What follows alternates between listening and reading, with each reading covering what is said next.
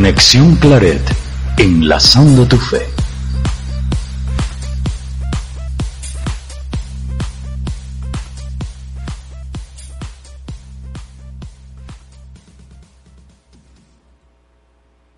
¿Qué tal amigos? Buenas noches, bienvenidos a una emisión más de Reconexión Claret, enlazando tu fe. Y hoy tenemos un programa bastante especial, bueno, como todos, pero el programa de hoy se trata sobre testimonios del impacto mundial del COVID-19 y nos acompañarán vía remota eh, la familia Pérez Infante desde San Antonio, Texas, en Estados Unidos. También tenemos testimonios de cómo se está viviendo el coronavirus, esta pandemia, desde Italia. Nos envían un testimonio, Margarita Semonti, y también desde Japón, nuestro querido padre Julio Torres, misionero claretiano.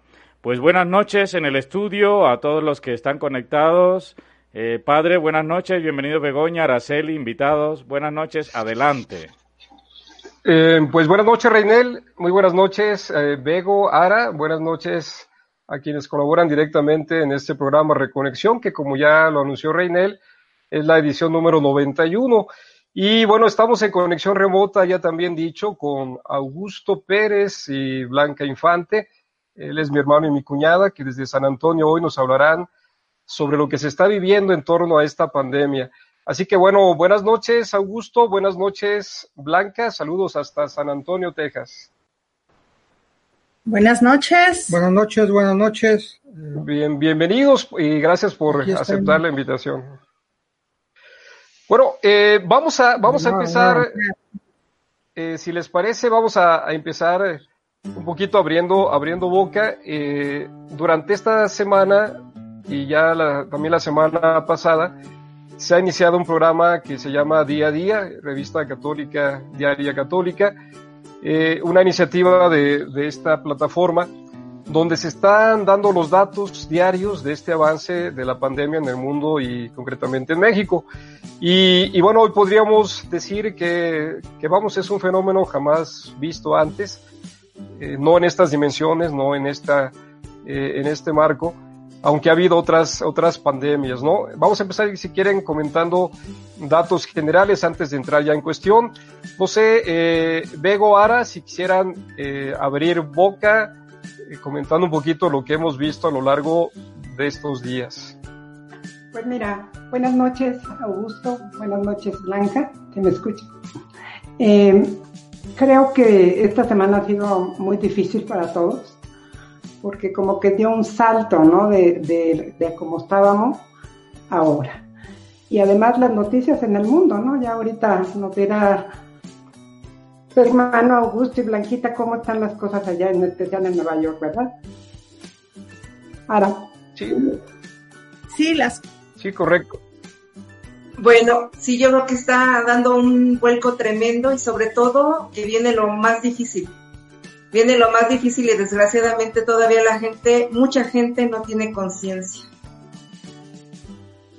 Sí, exactamente. Estamos eh, en esta etapa que me parece que con diferencia de un mes o dos meses del arranque de esta pandemia allá en China, eh, estamos todos viviendo esta segunda fase, algunos ya entraron a la tercera, pero realmente en esta segunda fase donde estamos coincidiendo eh, en esta estar pues confinados en casa durante todo el mes de abril, pues todavía no cae completamente el 20, ¿no? Todavía no hay una plena conciencia de lo que esto significa, además de otras cosas que también tienen que ir de la mano a estar confinados, a guardar en lo posible pues eh, el, el, claustro, ¿no? Digamos, el retiro de la propia casa, porque también tiene que ver pues con otras medidas políticas de sanidad, políticas de los gobiernos, como es justamente la aplicación de TEDS. Así que bueno, creo que un punto a resaltar ahorita el arranque es, es justamente la creación de la conciencia.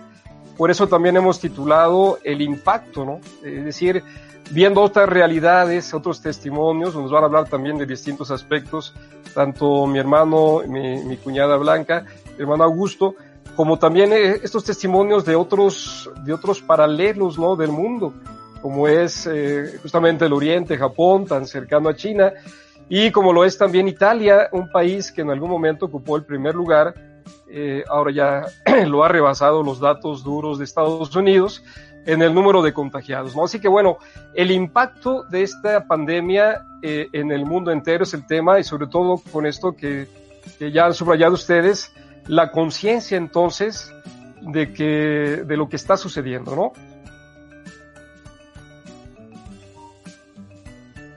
Bueno. Sí, sí, um, sí, si quisiéramos poner algunos números de Estados Unidos, eh, ahorita estamos ya en 236 mil casos confirmados. Eh, la semana pasada estábamos todavía en 146 mil. O sea, casi en menos de una semana se ha duplicado el número de casos confirmados. hasta hace un par de horas teníamos 5.648 muertes en Estados Unidos. Obviamente la mayoría están en, el área de Nueva York, eh, Washington, el estado de Washington y, por esa área, ¿verdad?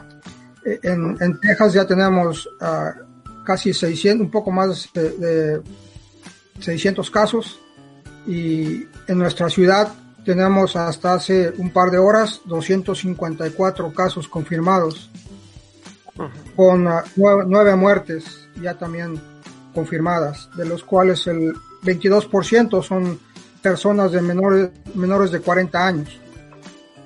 Eh, aquí eh, los números se dan, uh, fluyen un poco más rápido y se dan a conocer en general a toda la población. Por ejemplo, a nivel ciudad, San Antonio, nos dan a conocer cuántos casos por código postal existen y en nuestro código postal, aquí donde tienen su casa, eh, tenemos entre 5 y 8, 8 casos confirmados. Entonces, eh, cada, cada, día se, se, actualizan estos datos dos veces al día. Me parece que a la 1 de la tarde y otro a las 7 de la noche. Sí, uh -huh. sí, sí, Augusto. Mira, eh, sirve pues de entrada eh, estos primeros datos que nos comparten, lo que están viviendo ya en Estados Unidos. Va, vamos a dejarlo así como, como un primer planteamiento eh, y entraremos más adelante justamente en la sección titulada Opiniones, que bien podríamos llamarle testimonios, para profundizar lo que estos datos significan ¿no? en, el, en el contexto de lo que está pasando también en otros países y algunas medidas que se han ido tomando, cómo lo está viviendo la gente, etcétera, etcétera, ¿no? Cómo lo viven ustedes también como familia, eh, pues en los suburbios de San Antonio. Entonces, bueno, vamos a retomar esto, pero ya nos has abierto un panorama de cómo le está viviendo San Antonio, Texas, en concreto también el estado de Texas en Estados Unidos. Vamos a cerrar aquí, si les parece, y vamos hoy a tener una primera sección. Hoy vamos a eliminar, eh, por la anuencia de Bego, su sección de solidaridad y misión, para darle paso pues a la palabra, que sea la palabra de Dios que nos oriente a lo largo del programa. Y inmediatamente después de tu palabra, empezaremos pues a platicar nuevamente con ustedes. Entonces, si me los permiten, vamos a eso y, después estamos con ustedes.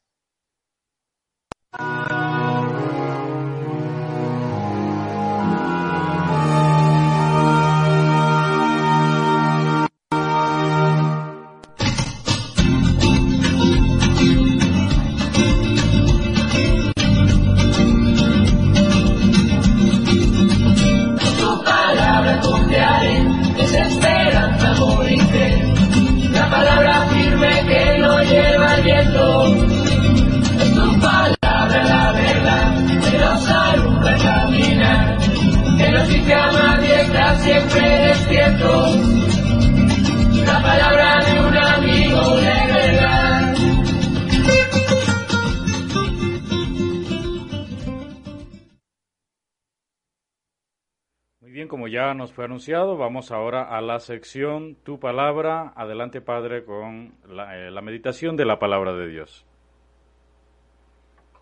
Sí, gracias, Reinel. Vamos entonces a situarnos precisamente en tu palabra.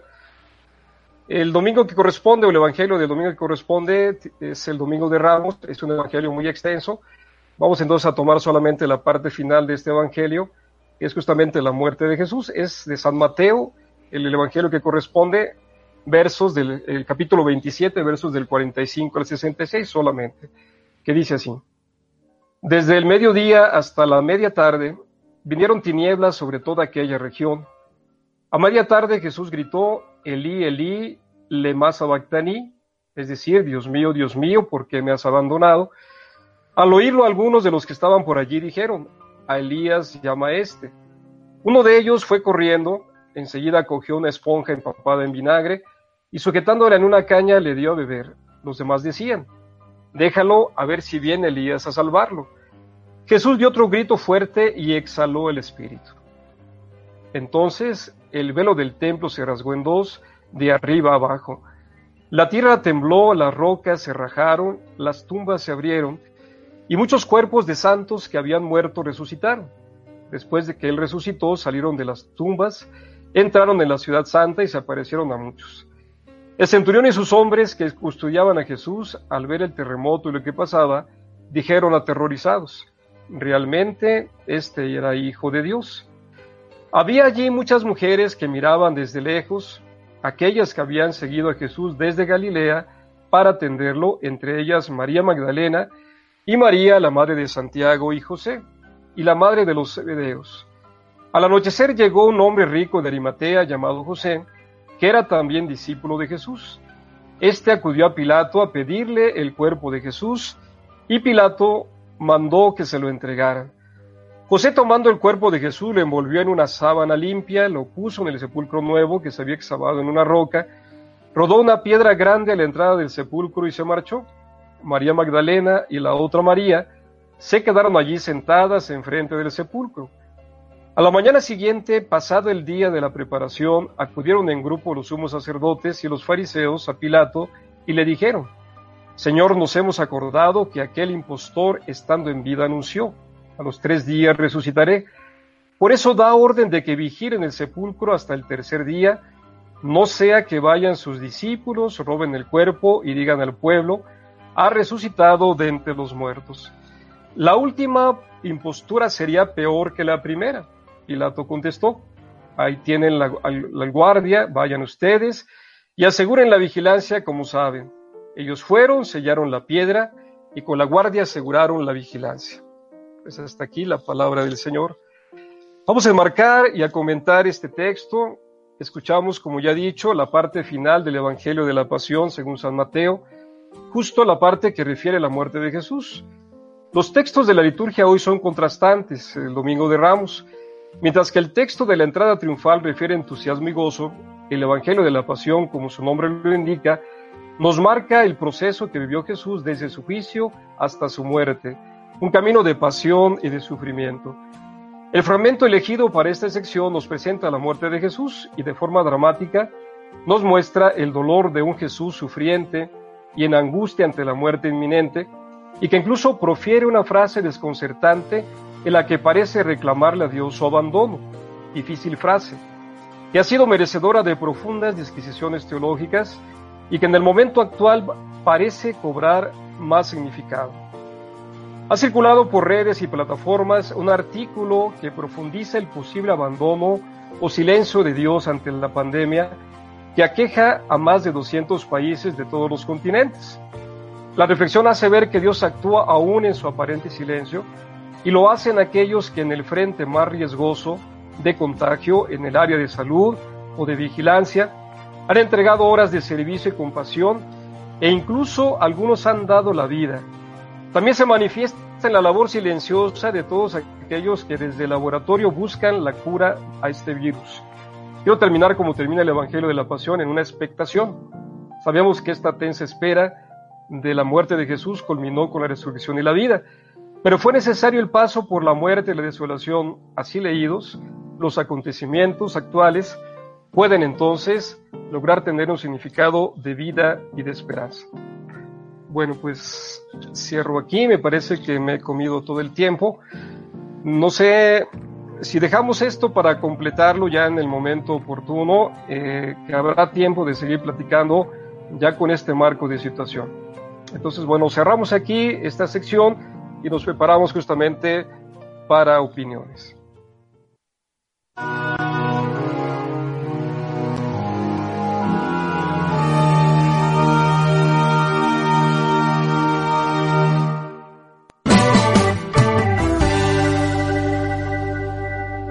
Opiniones.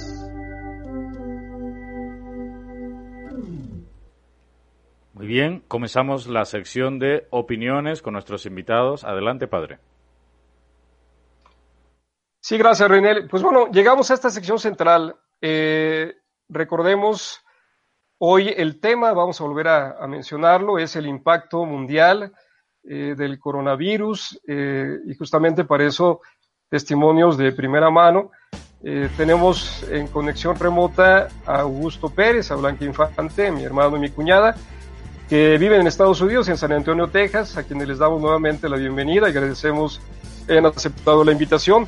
Y bueno, vamos, vamos a, dejarles la palabra, el micrófono a ellos, para que nos completen estos datos que ya Augusto nos daba, datos duros, como se les suele llamar, datos precisos, sobre lo que está significando en Estados Unidos.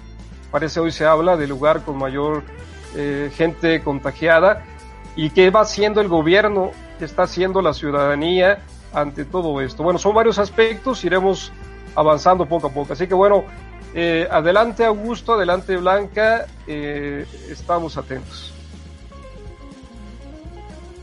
Sí, eh, gracias. mencionábamos algunos números que a lo mejor son un poco impresionantes, ¿verdad? Pero hay que considerar que ahora se está probando más, se están haciendo más pruebas y obviamente esos números están subiendo porque esas pruebas se están haciendo más frecuentemente. Eh, el objetivo aquí en la ciudad de San Antonio es que se hagan mil pruebas al día a, la gente que esté en sospecha de, tener el virus, ¿verdad? Mientras más ah, sepas quién, quién lo tiene, eh, más se va a poder controlar eh, la expansión, ¿verdad? Que, que, fue de hecho lo que hizo Corea para controlar este, la pandemia en su país, ¿no? Hicieron muchísimas, muchísimas millones de pruebas y con eso pudieron aislar a la gente o los focos de infección en cuarentena eh, y, bajar la curva, ¿verdad? Que es lo que se, se trata de lograr aquí, ¿verdad? Con números, números reales y números a lo mejor un poco fuertes, se podría decir, ¿verdad? Como lo mencionaba, pero que en, el último momento ayudan a controlar eh, la expansión de, este, de esta pandemia. Em, en cuanto a, lo que las autoridades nos han eh, dictado hacer, pues es más que todo lo mismo que eh, las indicaciones de, la Organización Mundial de la Salud y las autoridades eminentes de salud en el mundo. Distanciamiento social. Se han suspendido las escuelas desde marzo 17, 11, algunas, marzo 17. Todas las escuelas están suspendidas, todo el mundo está en eh, lo que se llama eh, aprendizaje remoto por internet. ¿ya? Eh, tenemos un hijo que está en la universidad también, que eh, lo mandaron de regreso dos semanas antes y ya no va a regresar. Este, entonces, tuvieron tres casos ya confirmados ahí en la universidad y no quisieron este, exponer más a los, a los jóvenes. ¿ya? Eso está en el norte del país, ¿verdad? Y exactamente, está muy cerca, muy cerca de, Nueva York, está cerca de Boston, en Rhode Island. Entonces lo mandaron dos semanas antes de regreso y este, pues así es, ¿no? Tenemos aquí a toda la familia eh, en la casa, este, yo trabajando, Blanca también su trabajo no se ha suspendido, de hecho todos los trabajos aquí se ha, hecho un dictamen de, las autoridades qué trabajos son esenciales, ¿no? son eh, el área de salud, el área de salud, el área de transporte, eh, lo que se llaman las autoridades de respuesta inmediata, como la policía, las ambulancias. Ahora, son eh, bancos, por ejemplo, la industria financiera, los bancos están operando, pero los lobbies no están abiertos, las oficinas, sino lo hacen a través de lo que se llama drive-thru, donde pasas con tu carro eh, y no tienes contacto directo en ningún momento con, con la cajera, ¿verdad? Todo se hace a través de, de una pantalla de televisión y, un canister, y un canister, un como una una cajita de plástico que tú envías. Todos los bancos como si fuera una aspiradora, la pones, la sube el sistema y ya te llega. Entonces todos los bancos de esa manera, ¿verdad? Eso es cuanto a, lo que está pasando, ¿verdad? Blanca tuvo una experiencia hoy en, en el súper, también los súper están abiertos, pero hay limitaciones, ¿no? Sí, en los supers aquí ya tienes que formarte antes de entrar, entonces van dejando, salen por decir 50 y dejan entrar 50 para que adentro no, adentro no haya mucha aglomeración en las cajas y este, cuando estás en línea, el piso está marcado de seis pies y entonces sabes en qué, en qué lugar tienes que pararte para que sean exactamente los seis, los seis pies que, de distancia. De distancia que serían en la medida en México son dos metros. Dos metros de Sí, ahora, eh, bueno, van siendo medidas eh, de precaución, ¿no? Preventivas y esta eh, famosa sana distancia social. Yo quisiera regresarme un poco a alguna afirmación que, que hiciste, Augusto, porque parece que es esencial. este, esta recomendación de la OMS en su secretario, test, test, test, los números que nos acabas de dar, aplicar toda esa cantidad, ¿no? Para ir justamente detectando quién lo tiene. Me parece que no todos los países están, eh, digamos, atacando o, identificando de igual manera y, de repente pareciera que solamente el confinamiento pudiera ser la solución. Y parece que lo, lo primero es justo detectar para entonces las otras medidas sean más eficaces, ¿no? Sí, así es. Ya, desgraciadamente no, no todos los países tienen la capacidad de tener ese número de test, ah, de pruebas, ¿verdad? Eh, como se planea tener aquí, como lo hizo Corea y, y, como China lo está haciendo ya. Es la manera en que ellos han, lo que se dice, aplanar la curva de subida o el pico. ¿verdad? Pero eh, en caso de que esa posibilidad no exista, la otra arma muy fuerte es distanciamiento social, ¿no? Que la gente entienda porque eh, eh, el, el principio es eh, me protejo para protegerte a ti y tú debes hacer lo mismo.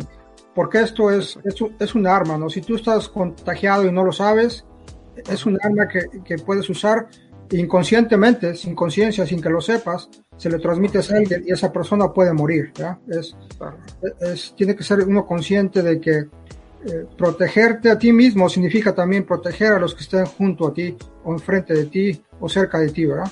Y, de hecho se han ido, sí, perdón, adelante. Bueno, solamente quiero añadir, hay, hay que tener conciencia plena de eso, no porque sean de la misma familia, hermanos, van a venir a visitarnos y y entonces ahí ya se acabó el distanciamiento social. Hay que, hay que tener plena conciencia de lo que es el distanciamiento social y no estar visitando al vecino o al papá o a la mamá. Sí, eh, sí, definitivamente.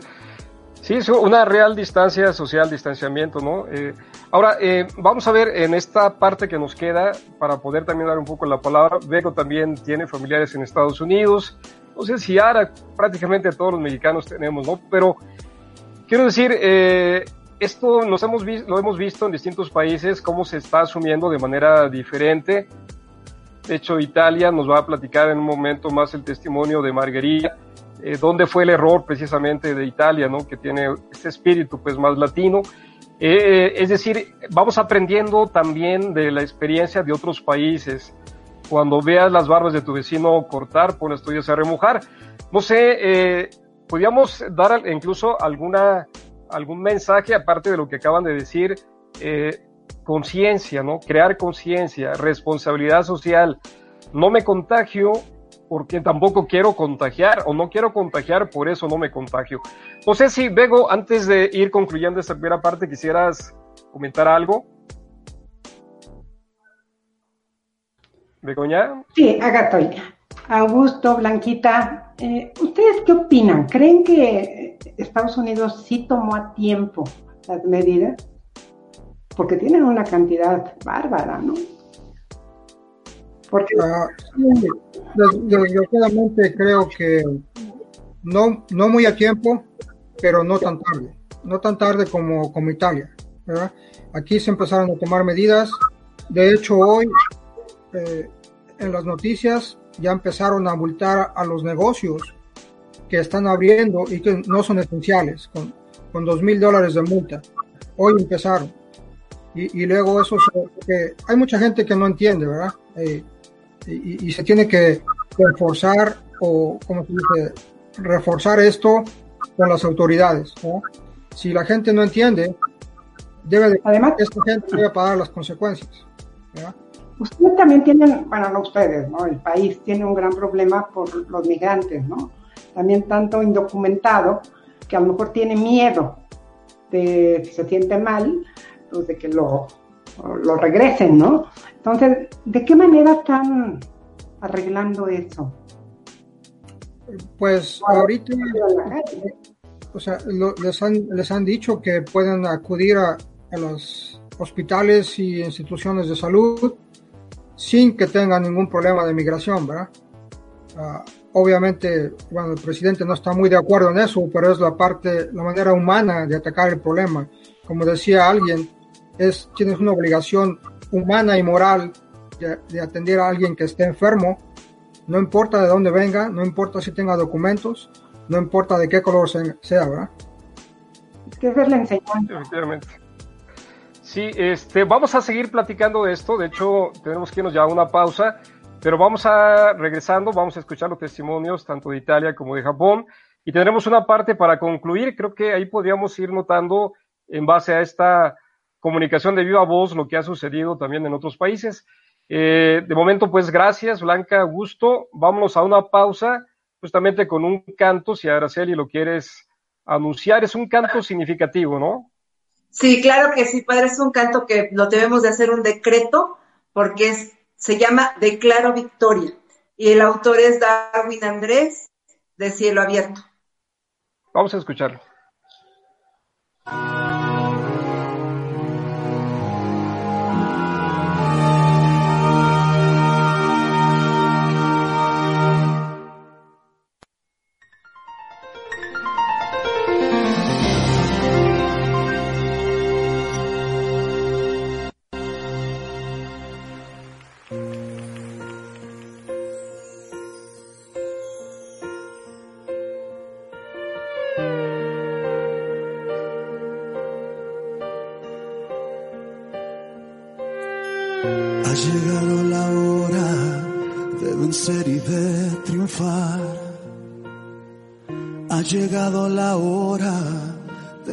Lágrimas limpiar. Ha llegado la hora de mi libertad. Si lo crees en fe, lo recibirás y declaro victoria. Declaro bendición.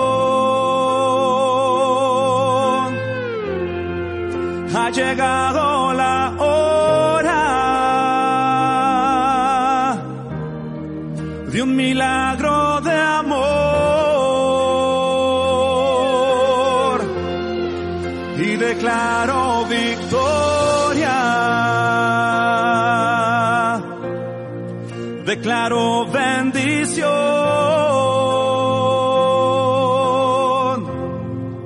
Ha llegado la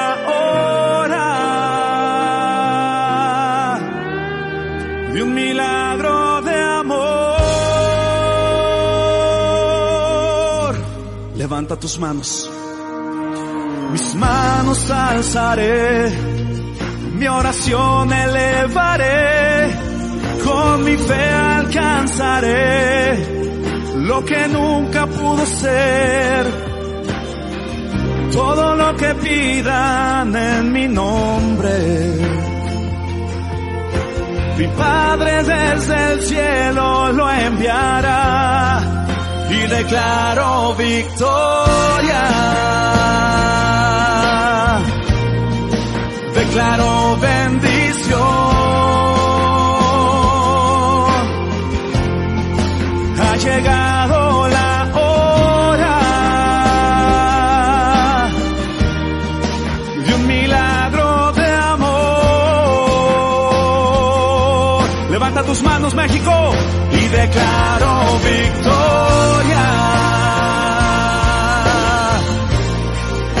Declaro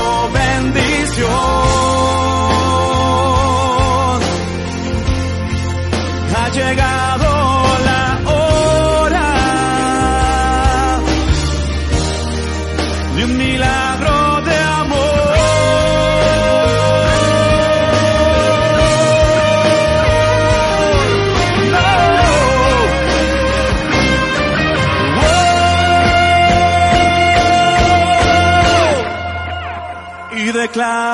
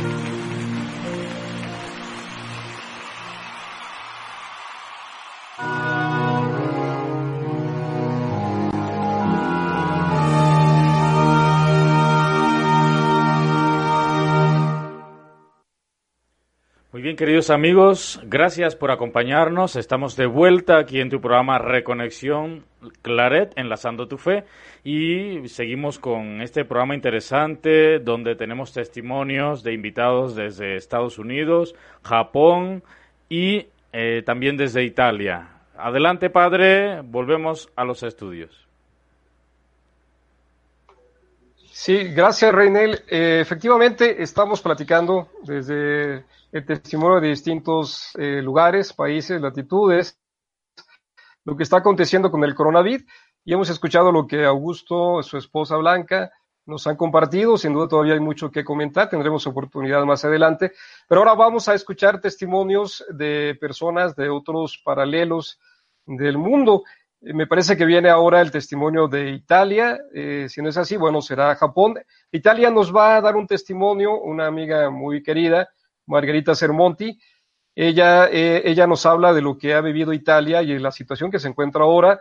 Y también el padre Julio César Torres, él es misionero claretiano en Japón desde hace ya más de 15 años. También nos hablará de lo que pasa en aquel país del sol naciente. Sin duda, dos países, dos culturas muy distintas. Así que bueno, vamos a escuchar este testimonio y al terminar esos testimonios, al terminar, retomaremos la plática con, con aquí eh, en la conexión con Augusto y con Blanca y con el resto de los que trabajamos en Reconexión Claret. Escuchamos entonces. Hola, amigas y amigos de México. Eh, me llamo Margherita Sermonti. Os hablo desde Italia y concretamente desde Roma para contarles algo sobre lo que estamos viviendo aquí. Perdonadme si leo de vez en cuando, pero el castellano no es mi idioma, por lo tanto eh, tengo que apoyarme en lo que escribí para ustedes.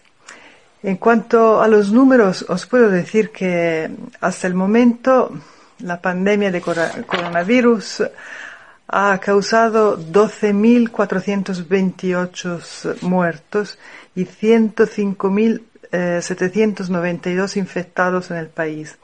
El número de curados, sin embargo, asciende a 15.729. En los primeros días los contagios se multiplicaron de manera exponencial, es decir, se duplicaron de manera periódica. Así el gobierno italiano, mi gobierno, eh, impuso el eh, confinamiento obligatorio de la población. Los italianos solo podemos en este momento salir para hacer la compra, para ir al médico o a la farmacia, o para sacar al perro si lo tenemos, claro, como es mi caso.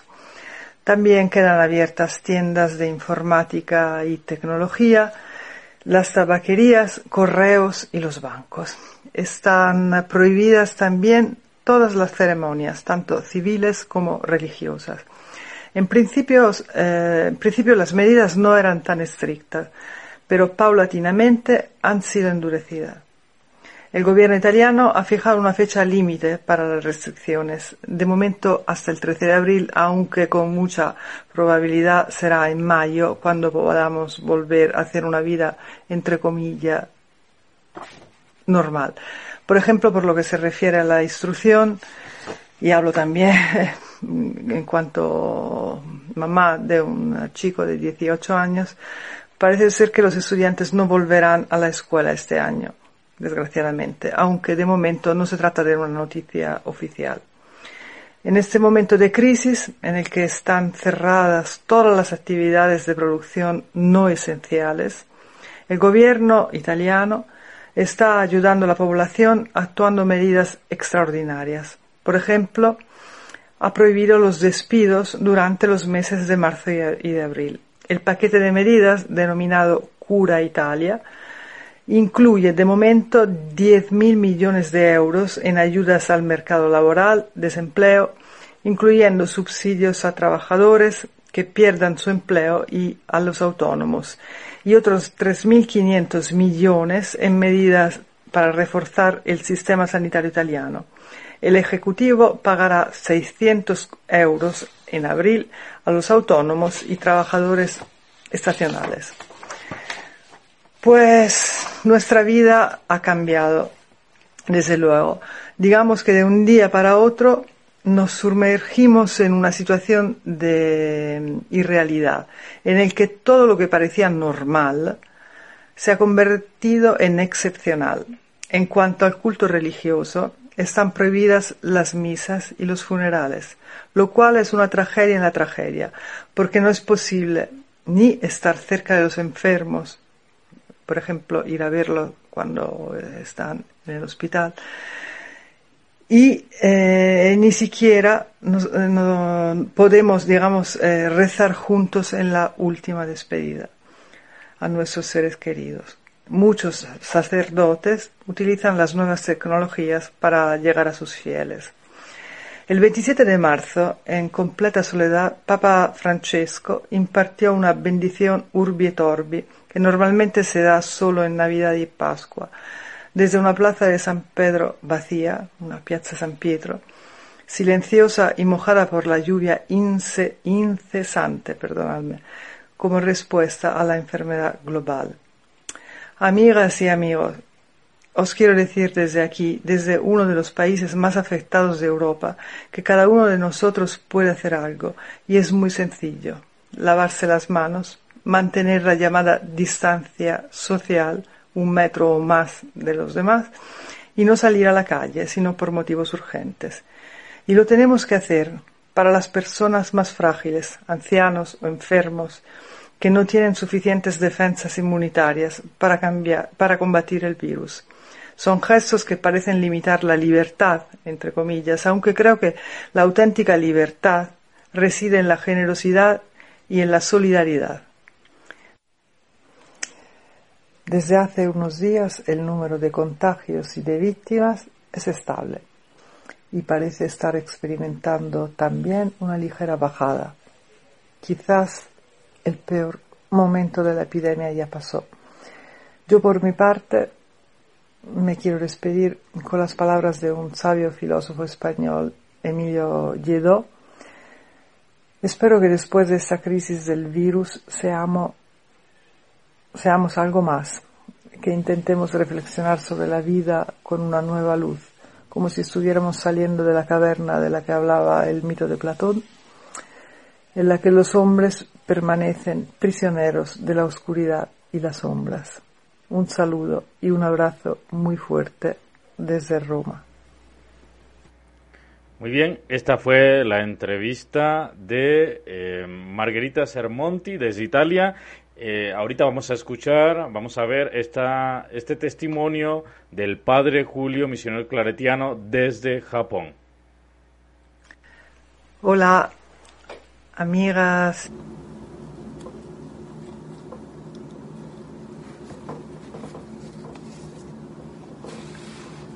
Hola, ¿qué tal? Muy buenas noches, eh, queridos hermanos, hermanas en México, eh, de Radio Claret México, eh, en el programa Reconexión Claret, en su emisión número 91. Eh, saludos especiales para Begoña, eh, para el padre René Pérez, eh, su servidor Julio César Torres Hernández, misionero claretiano en Japón, actualmente trabajando en la zona de Hirakata, ciudad de Hirakata, cercana a Kioto. Es un gusto saludarles, muchísimas gracias por invitarme a compartir mi testimonio, sobre todo en este tiempo de contingencia eh, de esta pandemia del coronavirus. Eh, me gustaría con ustedes compartir brevemente algunos puntos sobre esta situación, eh, especialmente, por ejemplo, tocando el tema de la situación de la salud ante esta contingencia en números. Me gustaría compartirles que aquí en Japón, actualmente, en este momento, podemos afirmar que existen 2.300 27 casos confirmados de, infección de este virus. Eh, sobre estos 2.327 casos, eh, podemos decir que de todos ellos, ¿verdad? Este, 472 personas han sido ya curadas, están recuperadas de esto bajo diferentes tratamientos, sobre todo, este, pues sí, este, para superar, digamos, eh, con medicamentos, con esto, no hay una vacuna, eh, pero de alguna manera, bueno, son personas que, que han podido eh, recuperarse de esta situación. Otra, este, los decesos, las muertes, hasta en este momento registradas en Japón son 57 personas fallecidas debido al coronavirus o a complicaciones del coronavirus.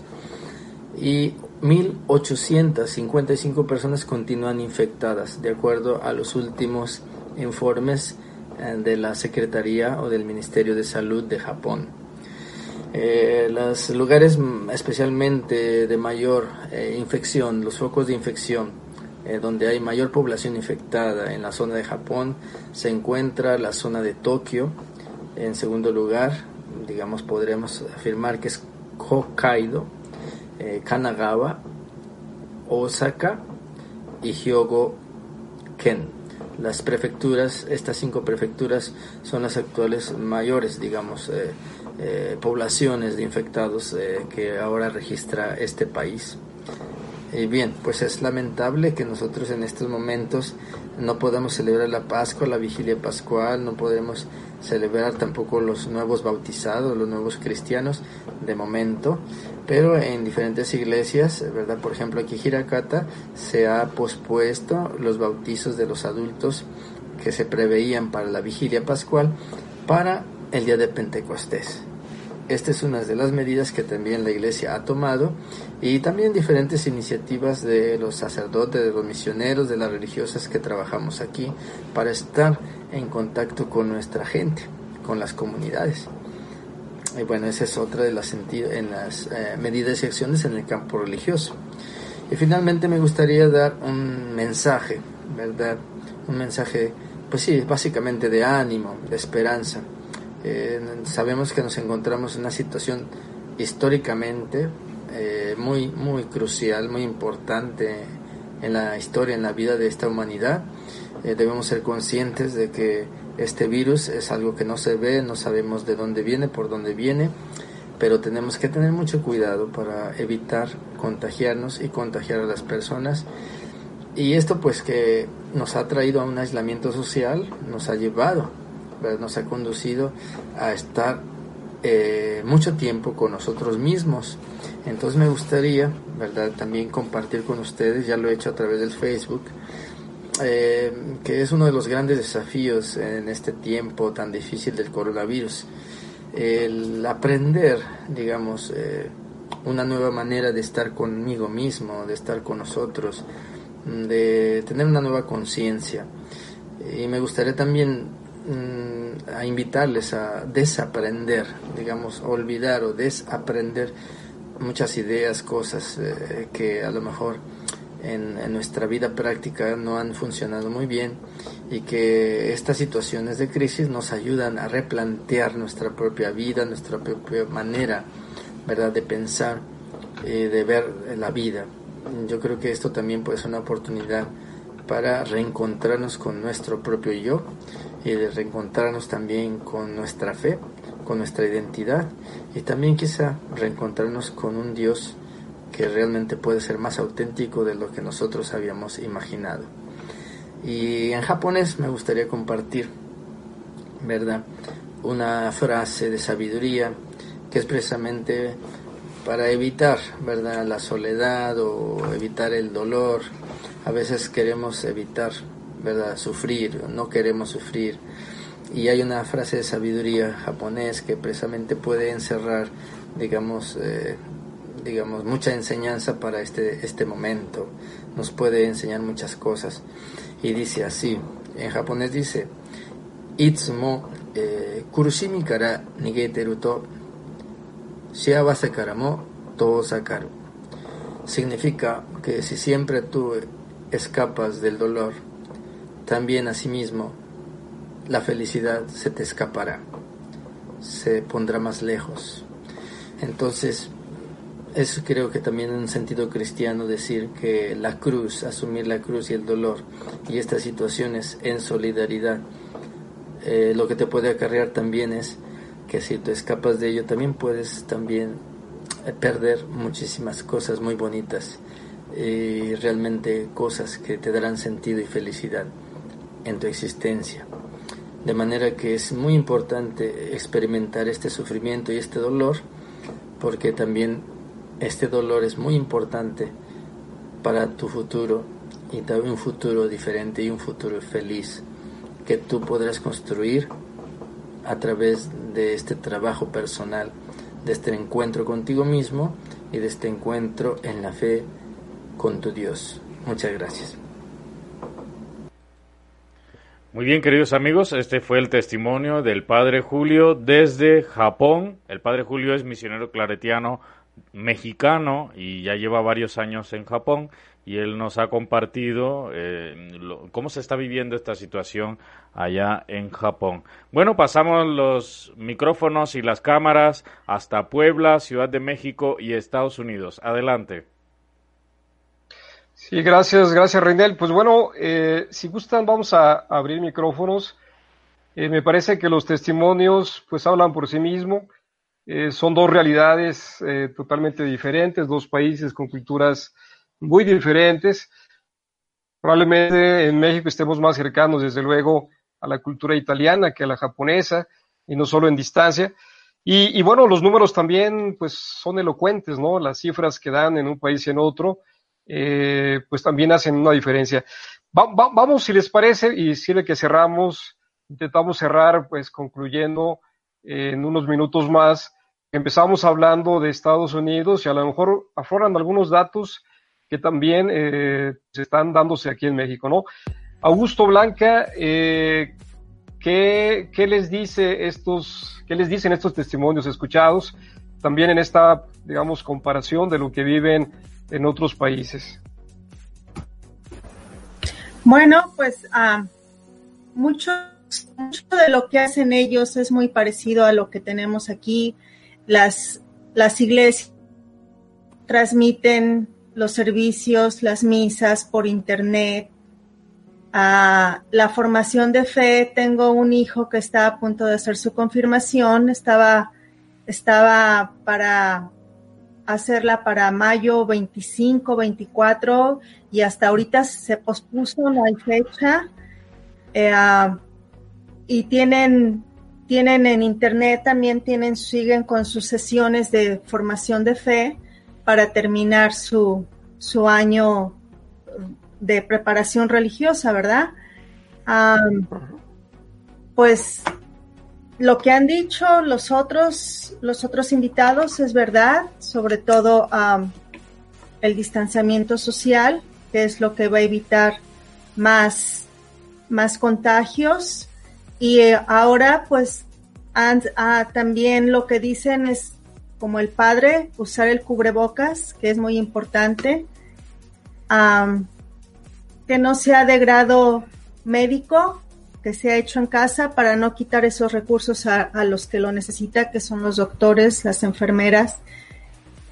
Y bueno, pues sobre todo cuidarse, cuidarse, lavarse las manos, yo también, aparte de lavarme las manos cuando salgo, también llego y me lavo la cara. Y, y bueno, y trato de usar el, el, cubrebocas y desinfectar mucho las superficies que toco. Sí, Blanca, eh, tal vez un aspecto, estamos hablando de la parte religiosa sin duda que también está, está pegando, pero bueno, la iglesia parece que ahora cierra templos, pero pues se abre a estos medios. Decían la frase, templos cerrados, pero iglesia abierta. Ojalá que esto continúe.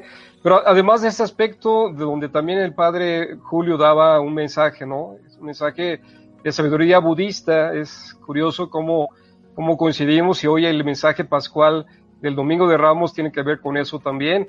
El paso por la muerte, por la pasión, el sufrimiento pero en esta expectación, ¿no? De que esto pase y de que aprendamos algo.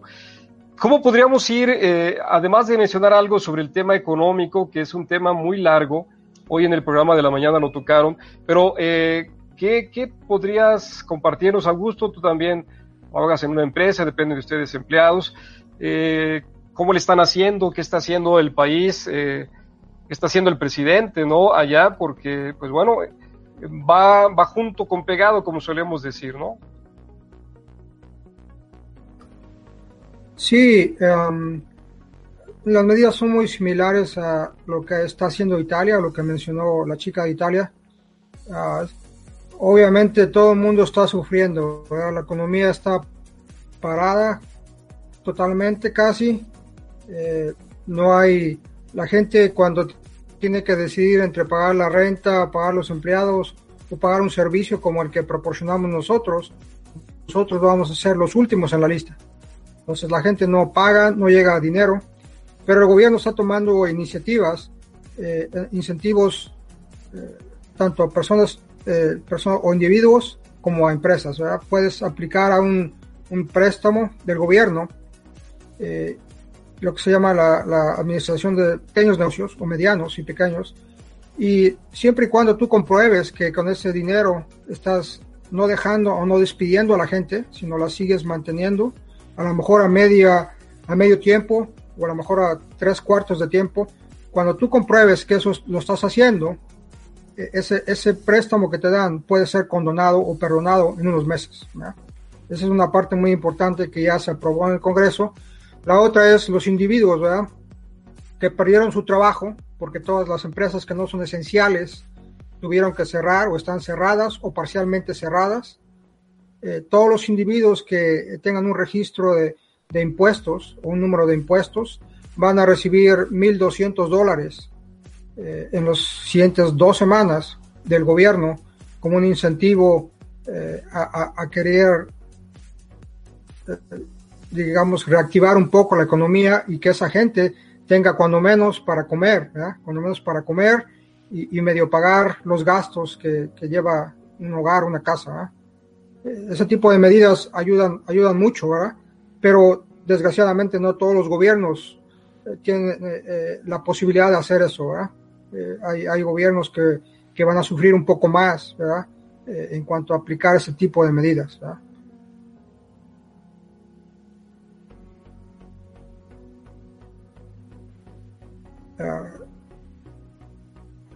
Padre, ¿sigue por ahí? Al parecer pedimos contacto o no sí. escuchamos el micrófono. Sí, está, sí estaba, estaba por aquí muteado. Eh, sí, eh, solamente comentaba, comentaba lo que nos decía ahorita Augusto. Sin duda que los países tienen distintas posibilidades, pero también esta parte económica es, es fundamental, ¿no? Porque la economía finalmente termina moviendo. Hay economías muy grandes, pero la economía doméstica, la economía de las personas que viven al día, etcétera. Si esto se prolongara tanto, pues ya no serían entonces muertes por pandemia, sino por, por hambre. Pues bueno, hay que ir eh, pensando eh, en contener para que esto se reactive, como lo acabas de decir, con medidas adecuadas, sin duda. Vamos, vamos de hecho intentando cerrar este momento. Eh, ya lo han dicho en parte Blanca, Augusto, y ahorita también cerramos con, con Ara y con Bego. ¿Qué mensaje dejaríamos, además de lo ya dicho, esto de la conciencia, cuidarme para cuidar al otro? ¿Qué más podríamos decir a aquellos que nos están escuchando? Hoy hemos tenido una audiencia, no hemos dado por ahí de pie a los saludos, pero lo haremos al final, una audiencia de veintitantas personas, es decir, es un tema que nos, vamos, que nos interesa a todos. ¿Y qué podríamos eh, compartir, intentando cerrar este momento, como un mensaje a los que nos escuchan? Augusto Blanca, quien quisiera tomar la palabra. Bueno, más, más que todo, a pesar de que los números son un poco alarmantes, ¿verdad? Hay que tener, hay que tener fe y esperanza, ¿verdad? Fe y esperanza, principalmente, eh, y tomar acciones responsables, ¿verdad? Responsable, cuidarte a ti mismo para cuidar también a tu prójimo, a eh, los demás. Y se aplica muy bien el mensaje de cuídate, cuídate a ti mismo o cuida a tu, a tu prójimo, ama a tu prójimo como te amarías a ti. Eso significa cuida a tu prójimo como te cuidarías a ti. Sí, definitivamente. y algo, algo que yo que yo hago es en mi refrigerador pongo una hojita con los versos que, me hablan día a día y entonces así siempre estoy en contacto. Y el primero que tengo es es el que dice de Pedro 7, que dice, deposita en Él toda tu ansiedad, porque Él cuida de ustedes. Así es que a veces, aunque escuchemos las noticias y que son malas, pues siempre hay que recordar esto, que depositemos nuestra confianza, nuestra ansiedad, nuestros miedos en Él, porque Él nos, no nos desampara. Sí, así es. Pues gracias, gracias nuevamente eh, Augusto Blanca por compartirnos lo que están viviendo y pues sin duda también nos unimos, lo acabas de mencionar Augusto, fe y esperanza, nos unimos en oración porque eh, es unir un pensamiento y un deseo de que esto podamos superarlo con responsabilidad. Bego, una conclusión muy rápida y después Ara, eh, ¿cómo terminaríamos este momento de compartir eh, pues este tema, no? Mira, yo me quedé pensando en lo que dijo el padre eh, de Japón, acerca de que esto nos sirva para cambiar nuestra manera de ser. Porque ya hemos dicho otras veces que no hay mal que por quien no venga y, Dios por eso tiene ciertos caminos. Ojalá que esto nos sirva para ser mejores personas, reflexionar acercarnos más al prójimo, porque ahorita estamos valorando lo que es no podernos acercar a nadie. Ese es mi mensaje. Ahora. Bueno, yo podría decir que yo creo que es un momento de despertar más la solidaridad. En muchas ocasiones nos hemos ayudado y creo que esta es una ocasión más para demostrar que podemos ser solidarios con los que menos tienen. Definitivamente, cuidar al otro y también ayudar al otro.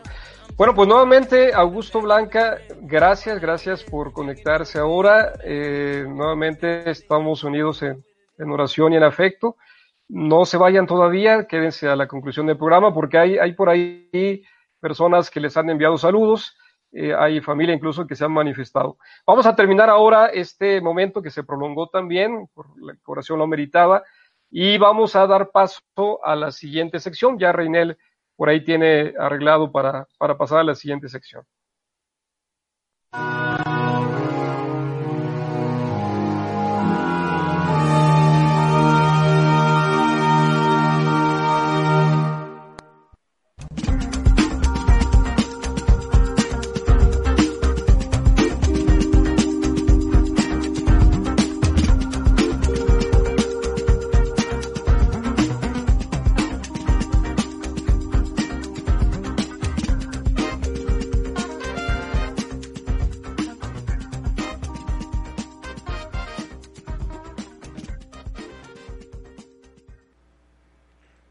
Muy bien, ahora pasamos a la sección de eh, Iglesia Hoy con Araceli Izquierdo. Adelante, Araceli. Gracias, muy buenas noches. Bueno, voy a decirles un poquito rápido por el tiempo. Día 27 de marzo. Nos sorprendió una tormenta inesperada y furiosa y nos dimos cuenta de que todos estamos en la misma barca, todos frágiles y desorientados, pero al mismo tiempo importantes y necesarios, todos llamados a rezar juntos estas son las palabras que el Papa con el, eh, inició su reflexión centrándose en el Evangelio según San Marcos. Invitemos a Jesús a la barca de nuestra vida y entreguémosle nuestros temores para que Él los venza. La oración es nuestra arma vencedora. Confiemos en el Señor. Actualización de las celebraciones de Semana Santa presididas por el Papa. Domingo de Ramos y de la Pasión del Señor el 5 de abril a las 11 hora de Roma. La Cena del Señor el jueves santo 9 de abril a las 18 horas. La Pasión del Señor el Viernes Santo 10 de abril a las 18 horas. Y ese mismo día, a las 21 horas, el pontífice presidirá el Via Crucis. La Vigilia Pascual. La Noche Santa se celebrará el sábado santo 11 de abril a las 21 horas. El domingo de Pascua de la Resurrección y la Resurrección del Señor se celebrará el 12 de abril a las 11 horas. Y al final de la Santa Misa impartirá la bendición Urbi et Orbi. Día 28 de marzo. Dos nuevos casos positivos de COVID en el Vaticano. Lo confirmó el director de la oficina de prensa de la Santa Sede, Mateo Bruno. Actualmente son seis los afectados. Se han realizado 170 pruebas a los empleados y ciudadanos del Estado de la Ciudad del Vaticano, que han resultado negativas. Se han tomado las medidas necesarias tanto en la residencia de la Casa Santa Marta como en las oficinas de la Secretaría de Estado. 29 de marzo. Después de rezar la oración mariana del Angelus este quinto domingo de Cuaresma, el Santo Padre hizo un llamamiento de un alto al fuego global e inmediato en todas partes del mundo, así como su preocupación por el problema del hacinamiento en las prisiones, que podría convertirse en una tragedia. Muchos países en conflicto han adoptado un acuerdo de paz temporal para defenderse de una agresión más silenciosa y potencialmente más devastadora, el COVID-19. 30 de marzo. Se reunieron el pasado viernes 120 estudiantes de 60 ciudades en el primer ciberencuentro mundial de jóvenes sobre el COVID-19, organizado por la Pontificia Escolas Occurrence y con la bendición del Papa Francisco, para hablar y compartir todo lo que les está pasando a ellos y a sus familias. Todos aportaron su sentir resaltando palabras como solidaridad, familia, fragilidad, empatía, incertidumbre, desconcierto, comunicación y hubo dos palabras que se repitieron constantemente. Esas fueron esperanza y encuentro. José María del Corral, junto a Enrique Palmeiro y Jorge Bergoglio, dijeron a los chicos, hoy ustedes crearon la mejor vacuna y le pusieron nombre, esperanza. Día 31 de marzo. El día de ayer el cardenal Angelo Donatis, de Donatis, vicario general de la diócesis de Roma, dio positivo al COVID-19. Ha sido internado, tiene fiebre, pero su estado general es bueno y ha comenzado la terapia antiviral. Sus colaboradores más cercanos están en autoaislamiento preventivo. El cardenal dijo, también yo estoy viviendo esta prueba, estoy sereno y confiado. Me encomiendo al Señor y al apoyo de la oración de todos vosotros, queridos fieles de Roma. Vivo este momento como una oportunidad de la providencia, que la providencia me da para compartir los sufrimientos de tantos hermanos y hermanas. Ofrezco mi oración por ellos, por toda la comunidad diocesana y por los habitantes de la ciudad de Roma. Esto es todo por hoy, Padre. Muy bien, Araceli, gracias por esta información. Vamos a continuar ya con el cierre de, este programa, Reconexión Claret. Adelante, Padre. Sí, gracias, gracias Reinel. Eh, bueno, vamos a agradecer a aquellos que nos han seguido. Hoy lo mencionaba, ha sido una audiencia eh, pues es, inesperada, extraordinaria. Ha habido muchas personas, desde luego, interesadas. ¿A quién no le interesa esta situación? Y agradecemos a aquellos que nos han seguido. Eh, Bego, tienes tú a la mano a los que nos siguieron a través de Radio Claret México. Eh, tu, tu micrófono, Bego, hay que activarlo. Queremos agradecerles muchísimo a los que se manifestaron y a los que no se manifestaron. Eh, un agradecimiento muy grande. Um, ahora sí está muy larga la lista. Este, Roberto Andrade, a Crico, Lili, a Paula, a Ingrid, a Francisco, a Ivette, a la señora Hilda, la abuelita de Reinel, y ya. Luego ya, bueno, aquí les daremos sus mensajes para no... Ah, también María Eugenia Dosal Estrada, dice gracias Padre René por este gran enlace y mantenernos informados. Bendiciones. Y hasta ahí, te paso a ti, Padre. Sí, gracias, gracias luego. Eh, desde la plataforma de misioneros caretianos, ya lo comentaba un poco, manda saludos Efraín, eh, Augusto Blanca desde Veracruz, el primo Efraín, entonces nos saluda. Y también eh, Salvador Salgado, agradecemos también a, Chava Salgado, un escaretiano, que también nos ha seguido. Y aquellos que eh, pasan, likean, pero no dejan algún mensaje, también gracias, gracias por su preferencia. Agradecemos a las plataformas asociadas, plataforma Cristo en línea, que también está haciendo un importante esfuerzo para cubrir lo más que se pueda esto que está sucediendo y dar mensajes de aliento y de esperanza. También a Radio Claridad América, plataforma hermana allá en Chicago, que también ha sido azotada pues por, por esta pandemia. Y eh, vamos ahora a dar un aviso. Mm, miren, quiero poner en contexto rápido de los caretianos en México. Tenemos esta plataforma con la que intentamos servirles y hemos, nos hemos organizado justamente en estos días para poder ofrecer la Semana Santa a través de Facebook y a través de nuestra plataforma de, radio por streaming. Y hay un programita que por ahí lo haremos eh, llegar en nuestras redes. No sé si quieras mencionarlo grosso modo, Bego. Hay cuatro comunidades que estarán participando. Ahorita se las menciona rápidamente, Bego. Y hay también eh, otra intervención a través de un concierto el Viernes Santo. Pues bueno, eh, adelante, Bego, si gustas comentarlo grosso modo.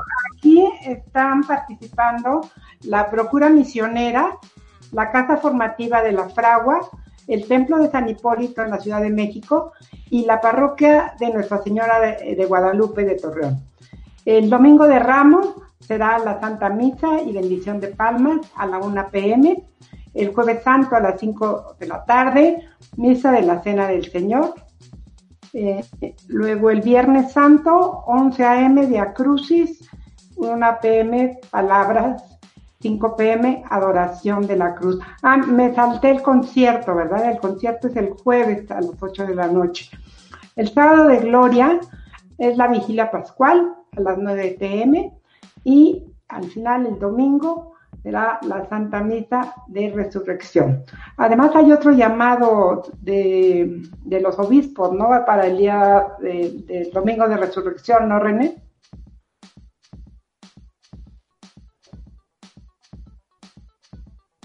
No te escucho, René.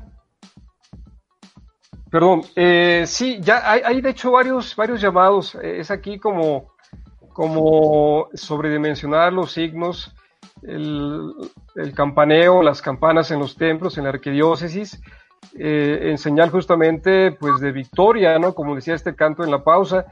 Pues bueno, estará celebrándose la misa de resurrección y se oirá las campanas en arquidiócesis y también eh, una iniciativa de la consagración a la Virgen de Guadalupe por todo esto que está aconteciendo en el mundo. Entonces, bueno, yo, me parece que son iniciativas que van fortaleciendo el sentir religioso eh, en muchos países, ¿no? No se diga, pues, América, Latinoamérica. Y, bueno, vamos a, cerrar ya aquí esta transmisión. Nuevamente, gracias, Augusto Blanca. Un saludo afectuoso hasta San Antonio. Saludos también allá a los sobrinos, a Michael y a, a Dani. Es tiempo también, bueno, de adelantar en la escuela. Y bueno, seguimos todavía sin anunciar exactamente el tema, pero el tema obligado es esto que estamos viviendo.